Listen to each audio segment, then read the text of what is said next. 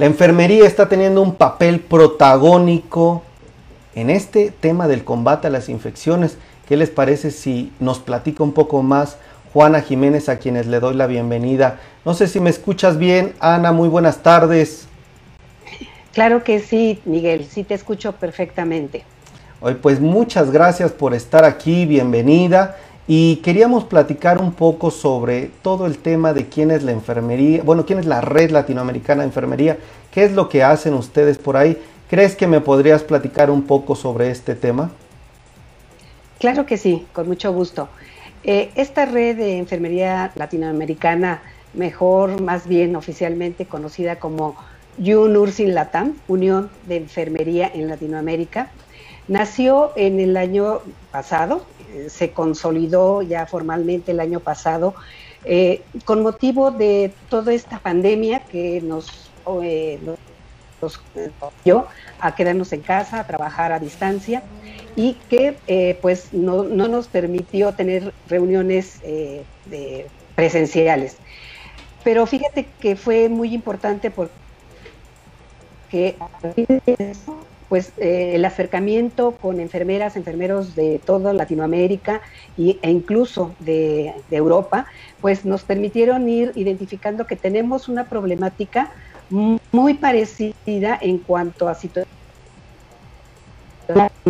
eh, pues, eh, mucha necesidad de que se nos identifique, se visibilice la importancia de enfermería en el mundo y por tanto pues eh, decidimos eh, organizarnos ya de una forma oficial y se integra esta, esta red de enfermería en Latinoamérica, que tiene objetivos muy concretos, como es eso, el de darle esa visibilidad para que la sociedad conozca eh, la importancia que tiene enfermería dentro de las instituciones de salud, porque pues desafortunadamente pues hay, hay poca poca información respecto a lo que somos realmente el profesional de enfermería en las instituciones de salud. Generalmente se nos ubica en un papel eh, pues muy, muy clásico, que es al lado del paciente, con, con este, pues una jeringa y hasta ahí.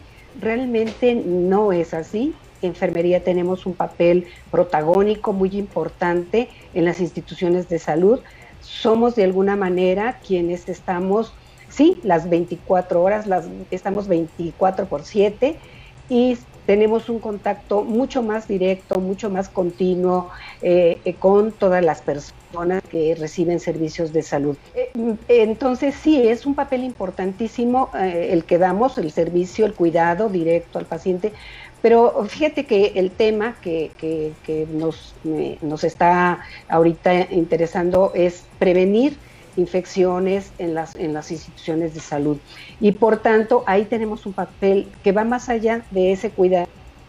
Es una, una participación de los aspectos organizativos, eh, cómo se deben de dar estas acciones para evitar infecciones intrahospitalarias o asociadas a la atención, como hoy son más conocidas.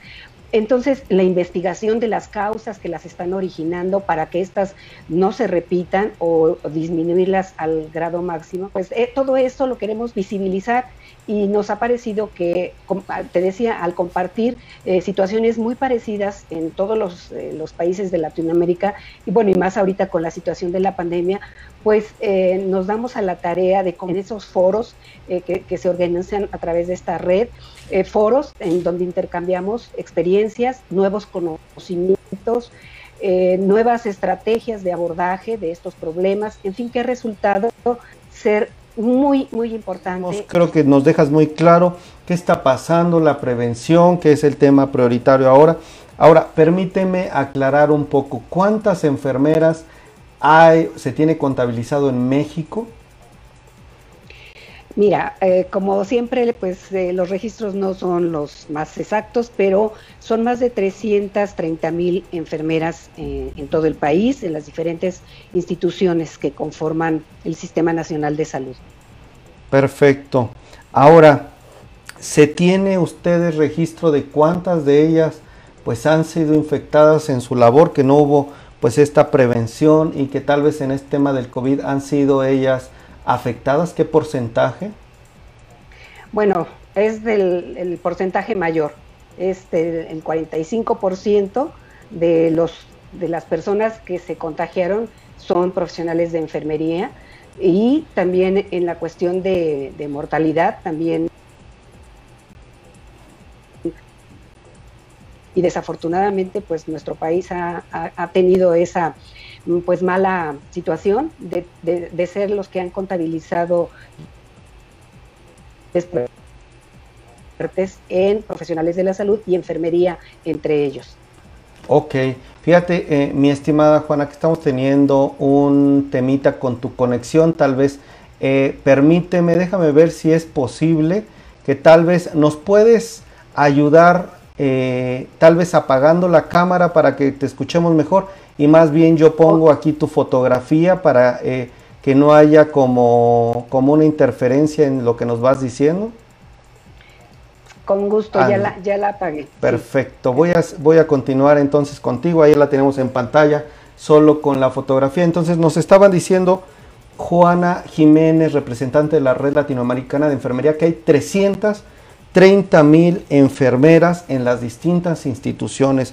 Ahí el dato me gustaría ser preciso, mi estimada Juana. Digamos, de todas estas 330 mil, ¿Cuántas enfermeras, qué porcentaje? Me mencionaste uno, el 45% eh, de los contagiados del personal médico son enfermeras, pero digamos, de estos 330 mil, ¿cuántos calcularían ustedes de enfermeras que están siendo víctimas de este virus? Bueno, eh, yo este, tendría aproximadamente, yo creo que son pues una, un número muy importante de, personas, unas 300 mil personas que se han contagiado de, este virus y que digamos que son situaciones que a veces pues no se, no se, se desconocen a, ciencia cierta porque pues tú has eh, sabido que las pruebas no han sido una, una, una, herramienta que se haya utilizado precisamente con esa intención, con la intención de identificar de manera eh, preventiva quienes se han contagiado. Desafortunadamente ya cuando está las, eh, el personal pues en una situación ya de enfermedad es cuando pues es identificado como, como uno más en, la lista de contagiados. Ok, aunque considero tal vez Juana que de estas eh, digamos 300 mil, o sea, ahí, no, ahí me queda un poquito de duda, sería que todas ellas o sea, la totalidad de las enfermeras casi han sido contagiadas con el COVID.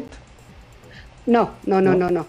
No, yo eh, me refería a, sí, sería un 45%, pues digamos que son más de 100 mil eh, Más de 100 mil. ¿no? ah, ok, ok. Entonces ya entendí este dato, qué bueno que lo aclaro. Digamos, de todas las enfermeras que hay en México, arriba de 300 mil, 45% habrían sido contagiadas de acuerdo con información que ustedes tienen por este tema del COVID-19. ¿Ahí es correcto? Sí, sí, sí, aunque otra vez te repito, las, las cifras pues no son exactas, no son, son 100% seguras, pueden ser más, eh, seguramente porque pues no, no, no hubo una, una acción de identificación a través de las pruebas que permitiera, pues sí, conocer con exactitud cuántas personas se, eh, se pudieron contagiar del virus. Claro, y permíteme ahora, Juana, leer un poco los comentarios de la audiencia, porque a mí me parece una cifra, pues, para tomar en cuenta y sobre todo por este tema que nos hablas, prevenir, cómo prevenir, cómo llamar la atención en este tema. Y permíteme leer porque nos dice eh, René Santiago, saludos. Juana, Lauro González, Marizun, también nos manda saludos María de los Ángeles, Daniela. Muchas gracias a quienes están aquí por acompañarnos. Eh, Rachel Campos dice, excelente representante de la enfermería en Latinoamérica. Ainos Íñigo dice, saludos. Qué interesante el tema de enfermería tan importante en estos momentos. Bien por todas las enfermeras, María de los Ángeles, bienvenida. Elia Ríos, un reconocimiento, dice Elia Ríos. Juana, dice un reconocimiento a las enfermeras que han venido, que han hecho una labor importante de trabajo en estos tiempos. Y gracias Liliana, sí, estamos tratando de solucionar ya Creo que ahorita se escucha mucho mejor, ya hicimos este cambio del audio. Y bueno, Juana, ¿qué, ¿qué pueden hacer los hospitales? ¿Qué puede hacer el gobierno? Pues esta cifra creo que pues me parece demasiado relevante, pues nuestras enfermeras en México se están contagiando. ¿Cómo hacer para prevenir? ¿Qué se necesita? ¿Qué pasos a seguir? ¿Qué, eh, ¿Cómo hay que levantar la voz en este momento? ¿Y sobre qué? Para, para resolverlo. Mira, eh, yo creo que el caso de las infecciones siempre tiene, es multifactorial, siempre hay factores varios que están incidiendo en que esta situación se presente. En el caso particular de esta pandemia, eh, estaríamos diciendo que, bueno, eh, el suministro adecuado de los insumos de protección personal, pues es importantísimo. Fue una situación que no fue atendida con anticipación, que no fue prevista, a pesar de que tuvimos el tiempo suficiente para prepararnos, eh, pues no hubo eh, la compra, la adquisición de ese equipo de protección personal que fuera lo suficientemente eh, efectivo de acuerdo a, esta, a este tipo de transmisión de este virus. Y bueno, pues se empezaron a atender a los pacientes sin tener eh, el equipo en, todas las instituciones con la, suficiencia y la calidad que se requería. Por otra parte, pues también la capacitación es un tema fundamental porque eh, pues implicaba una situación algo desconocido para todos y por tanto pues había que eh, capacitar, comunicar de manera efectiva cómo, cuáles eran esos protocolos que había que seguir para eh, el uso y el retiro del equipo de protección personal. Y creo que ahí también pues no fue suficiente, fue tardía esta capacitación y por tanto pues también la gente eh, es, es, es, parte de, este proceso el hecho de, de que si no tienen todas las precauciones al retiro, especialmente al retiro del equipo de protección personal, pues es cuando se dan los contagios. Entonces, eh, pues es la organización, la planeación de todas estas acciones lo que eh, pues no fue suficiente, no fue la más apropiada y por ello pues los resultados que, que se dieron de mucha gente que se contagió, otros que pues como te decía desafortunadamente fallecieron entonces, pues lamentable, ¿no? Lamentable que no se haya tomado esta situación con toda la, importancia que el caso que el caso lo requería. El caso amerita, claro. Y la verdad es que me llama la atención bien el Día Mundial de la Salud, que es este 7 de abril, y las Naciones Unidas, bueno, han hecho un esfuerzo con todos los objetivos de desarrollo sostenible para llamar la atención sobre ciertos puntos. La salud es uno de ellos. Y bueno, yo quisiera preguntarte, Juana, ¿qué viene? ¿Qué va a hacer la red latinoamericana de enfermería a nivel, eh, pues Latinoamérica? ¿Cuántas enfermeras agrupan? ¿Cómo acercarse a ustedes? Pero también, ¿qué viene hacia adelante para ustedes? Bueno, pues nosotros eh, son 26 países los que estamos integrados en esta red y lo que sigue para, para este año y los subsecuentes es seguir difundiendo todos los, eh, los temas de carácter técnico, científico, que permitan precisamente informar de manera mucho más eh, puntual, mucho más dirigida hacia los temas relevantes, como tú lo decías, está, estamos enfrentando eh, también los desafíos del desarrollo sostenible y donde pues la salud está involucrada con todos los, todos los temas, ¿no? los objetivos que se persiguen, no solamente el de salud. Entonces ahí pues también queremos ser protagonistas, queremos participar, queremos tener voz para poder eh, ser escuchadas, porque mucho de lo que nosotros hemos venido pues eh, solicitando, exigiendo, es que, nos den voz a enfermería. Normalmente, pues, eh, sí nos ocupamos de las actividades técnicas, pero en la toma de decisiones estamos eh, eh, o, está limitada. Esto te digo en todos los es también parte de este proceso que estamos llevando a cabo a, nivel latinoamericano, el de fortalecer los liderazgos, fortalecer la participación en los ámbitos políticos, eh, en los académicos y que esto pues nuestra voz sea, sea escuchada porque la experiencia que tenemos, la experiencia que hemos acumulado en, años porque de, estar profesionalizando esta e, nuestra actividad, siendo inicialmente una, una profesión técnica, pues ha ido adquiriendo grados académicos de nivel superior, licenciaturas, maestrías, doctorados. Entonces hay un gran talento en el ámbito de enfermería que hoy por hoy pues eh, no es, no es, no se ha potencializado toda esa, todo ese talento. Y eso es lo que estamos trabajando. Ese es de nuestros objetivos, visibilizar, hacer que, se tome en cuenta la voz de enfermería eh, en todos los espacios, en todos los ámbitos. Totalmente de acuerdo, creo que son un sector que les debemos mucho, querida Juana Jiménez, creo que como nos decían aquí en la audiencia, eh, algunos de ellos un reconocimiento, la verdad es que sí, total reconocimiento porque creo que es eh, imprescindible su labor, sobre todo en una situación tan crítica como ahora. Vivimos una pandemia, sin las enfermeras creo que no podríamos salir adelante. Y bueno, la situación creo que sí, sus prioridades, lo que están haciendo tienen que tener mucha eh, atención. Yo te preguntaría qué datos hay, nivel de ingresos, cuánto es lo que en promedio gana una enfermera, tendrán una media, datos que nos puedas ayudar, qué ciudades concentran más Luego, eh, edades, qué edades rondan. Tal vez si hay alguno de estos datos nos ayudaría para ser enfermera, a qué edad se retiran, desde qué edades comienzan, las universidades desde donde provienen. Sé que te estoy bombardeando, querida Juana, pero las que puedas, adelante. Y luego también, pues viene un bono demográfico. Eh, más bien tenemos un bono demográfico en México eh, que se ha hablado mucho de los jóvenes, pero también las tendencias en los negocios. Juana, tú me explicarás mejor este tema. Pasando los años, en unos 30, 40 años, no sé cuántos, pero viene una situación que los mexicanos pues nos haremos cada vez mayores. Eh, nuestra expectativa de vida aumenta y bueno, también la labor de la enfermera como un apoyo en los hogares creo que puede ser demandado, eso nos lo han dicho algunos empresarios, emprendedores, pues viene algo importante, si quieren estudiar enfermería algunos, Creo que esta actividad va a tener un mayor valor en los próximos años. No sé qué me puedas decir, número uno, de los datos y número dos, de este tema demográfico. Claro.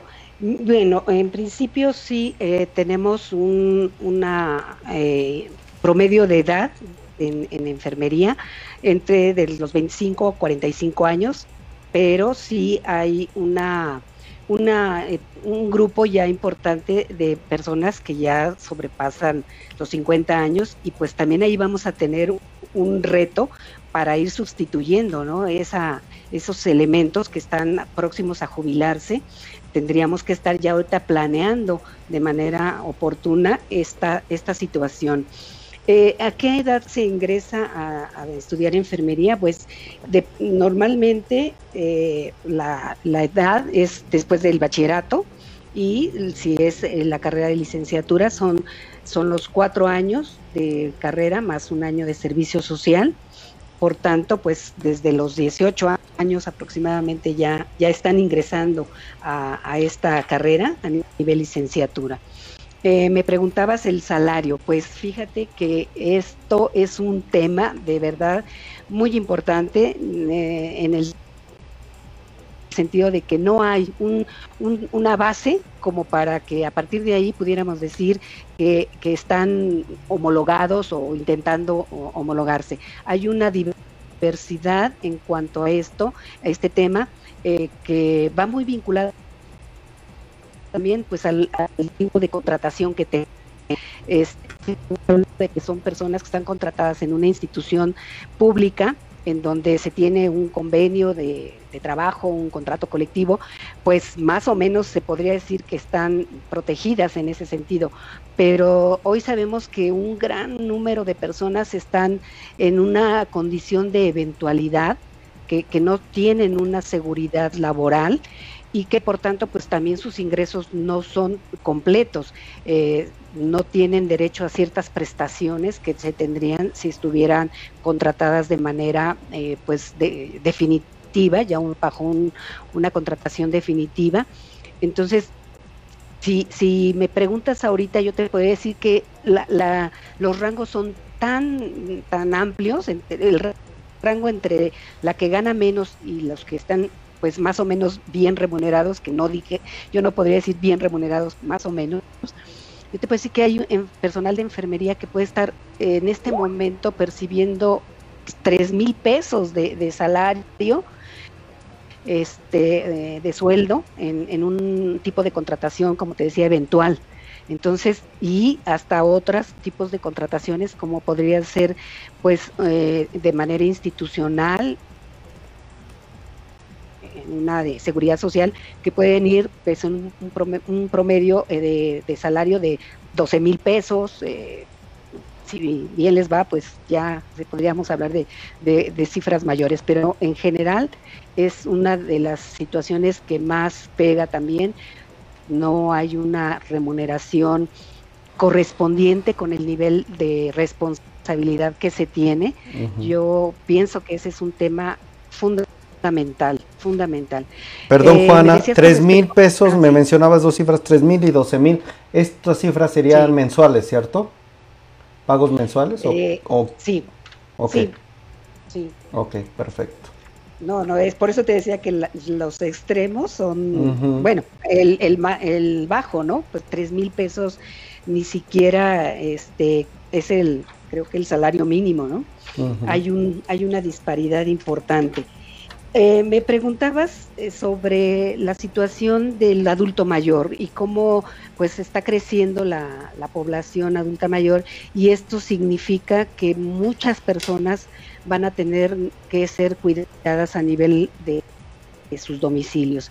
Y esto eh, sí, efectivamente, algunas, algunos visionarios o empresarios han visto como un nicho de, negocio el, la atención domiciliaria pero pues ahí también tenemos un gran reto, porque lo que hoy existe no está regulado, no la oferta de servicios domiciliarios no hay una regulación que permita identificar de manera precisa a quién se está contratando, qué tipo de servicios se está eh, se están ofreciendo por estas agencias.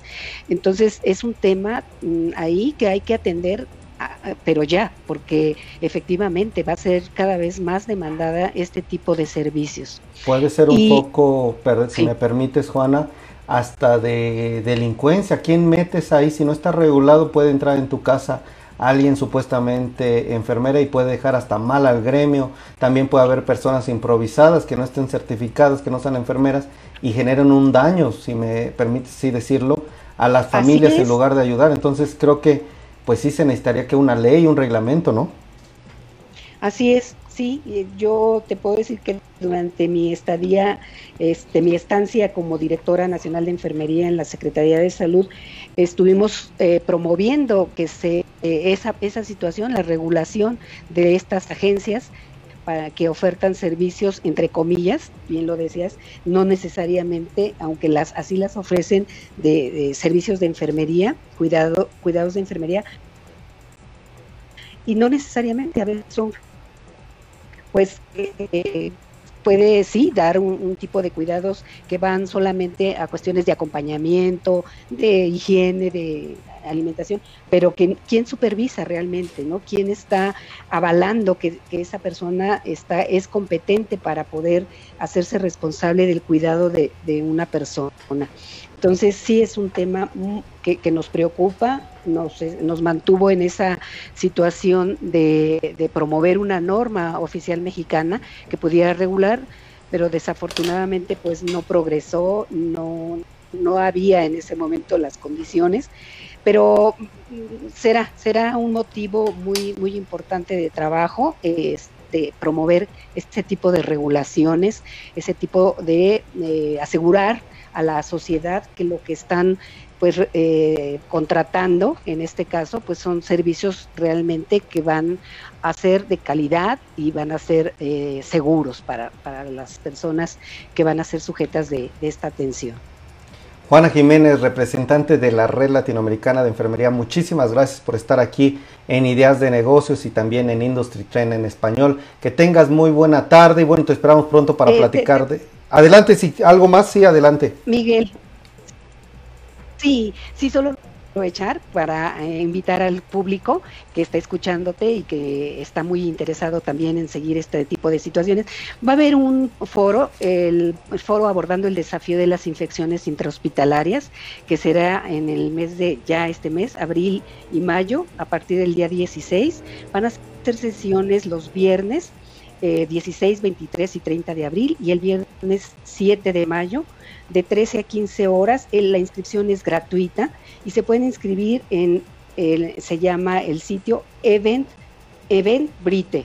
y buscando el nombre del foro, es abordando los desafíos de las infecciones intrahospitalarias. Y ahí pues también se nos está dando la oportunidad a enfermería de tener presencia, voz y que eh, también se, se, sepa que las infecciones son un costo, un costo alto, no solamente para la de, tipo físico para quienes tienen esos procesos infecciosos, sino económico. Es, es un rubro también que impacta mucho a las personas, pero también a las instituciones de salud. Así que va a ser bien interesante.